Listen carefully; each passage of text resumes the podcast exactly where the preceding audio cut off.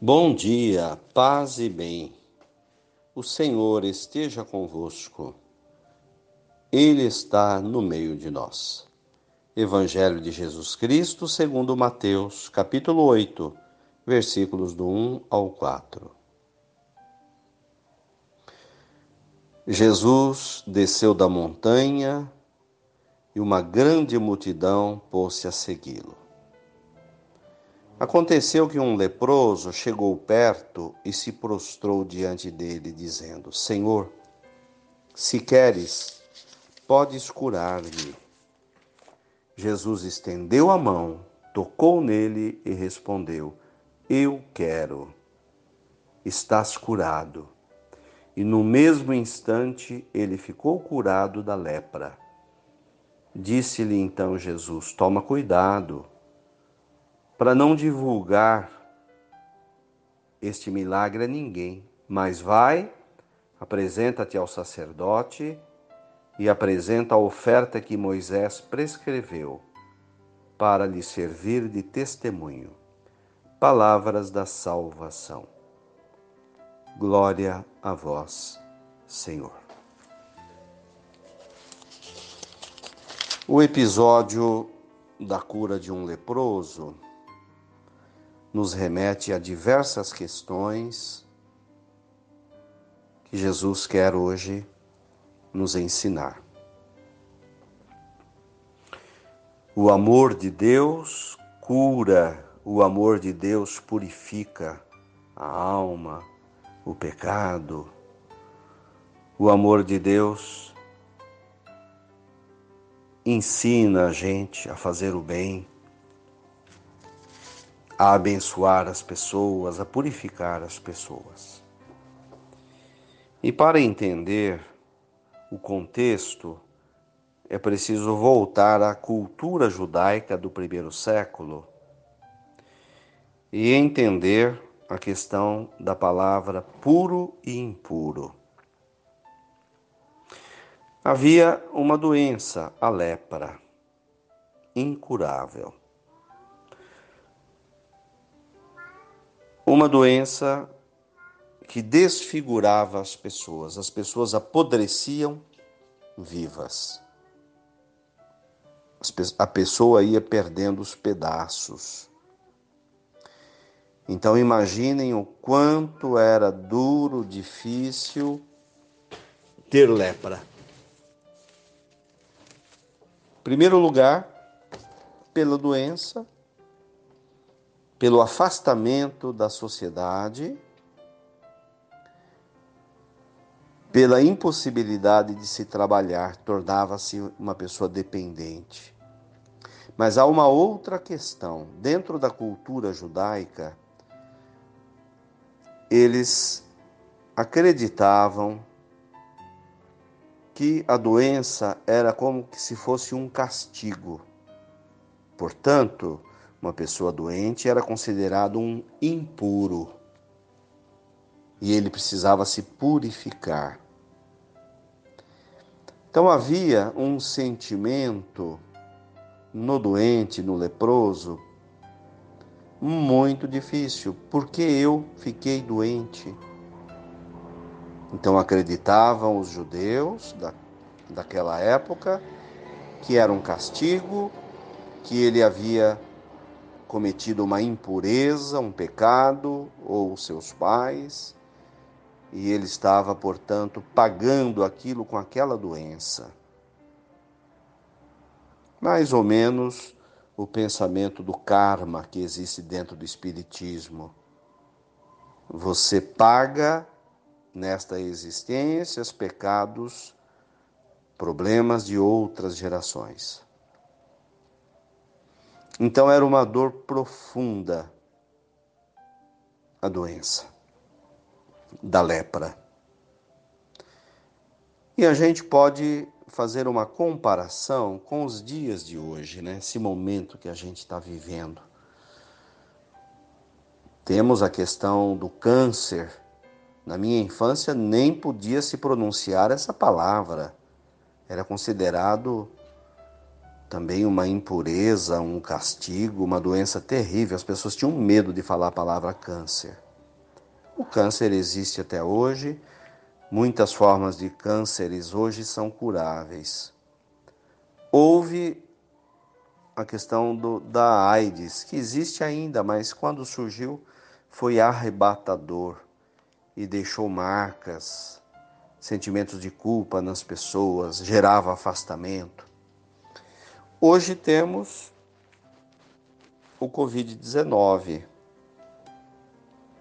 que também gera morte, isolamento social, a pessoa fica impossibilitada de trabalhar e dá todo o transtorno que nós estamos vendo aí.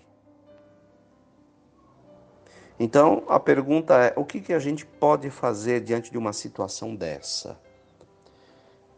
Então, o leproso se aproximou de Jesus e disse: Senhor, se quiseres, podes curar-me.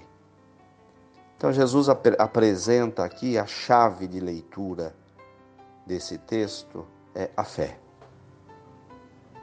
Qualquer situação é sempre a fé. Senhor, se quiseres, podes curar-me. Sabemos que o Senhor tem a chave que abre as portas para o fim dessa doença. Então, é acreditar, é ter esperança, é ter confiança. Segunda questão: as pessoas se afastavam dos leprosos, tinham medo do contágio. Os leprosos viviam no mato, iguais a bicho. Amarravam latas nas pernas para fazer barulho, para que quando eles se aproximassem para pedir comida, as pessoas sabiam, é um leproso chegando. E eles tinham que gritar de longe: impuro, impuro, é um impuro que está aqui. Olha que, que drama.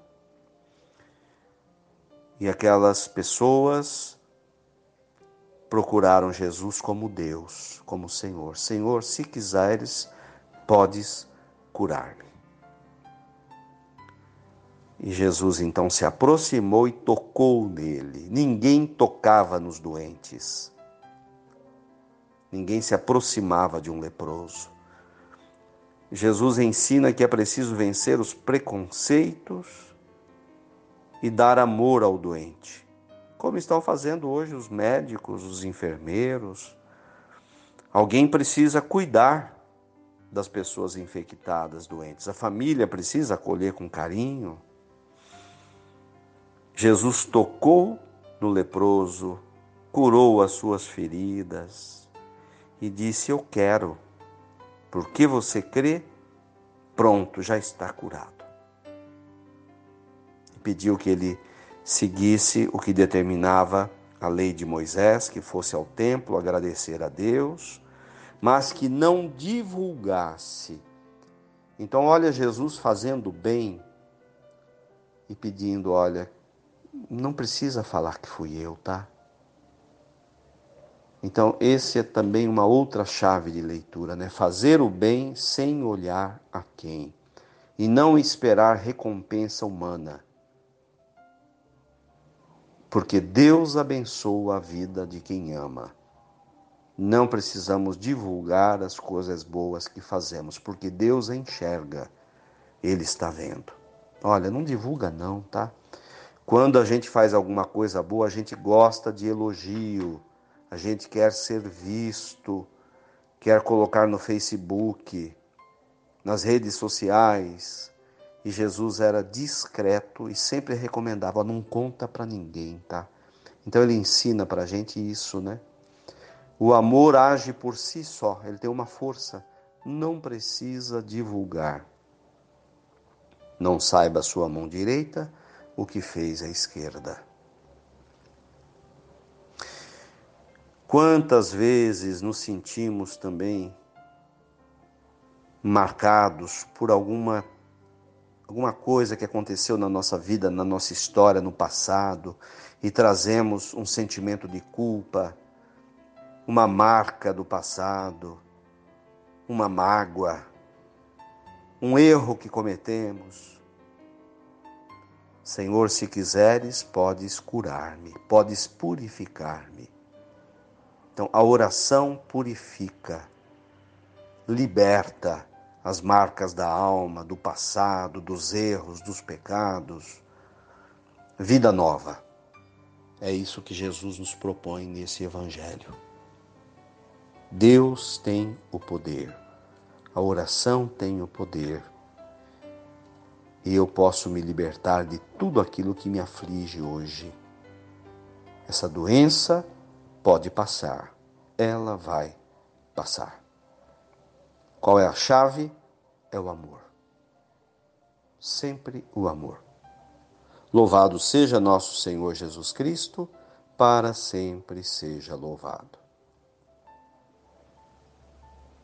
Dá-nos a bênção, ó Mãe querida, Nossa Senhora de Aparecida. Ave Maria, cheia de graças, o Senhor é convosco. Bendita sois vós entre as mulheres, bendito é o fruto do vosso ventre, Jesus. Santa Maria, Mãe de Deus, rogai por nós, pecadores, agora e na hora de nossa morte. Amém. Nossa Senhora da Purificação, rogai por nós. Paz e bem a todos. Mantenhamos acesa a chama da fé. Tenham um bom dia. Fiquem com Deus. Abraço fraterno.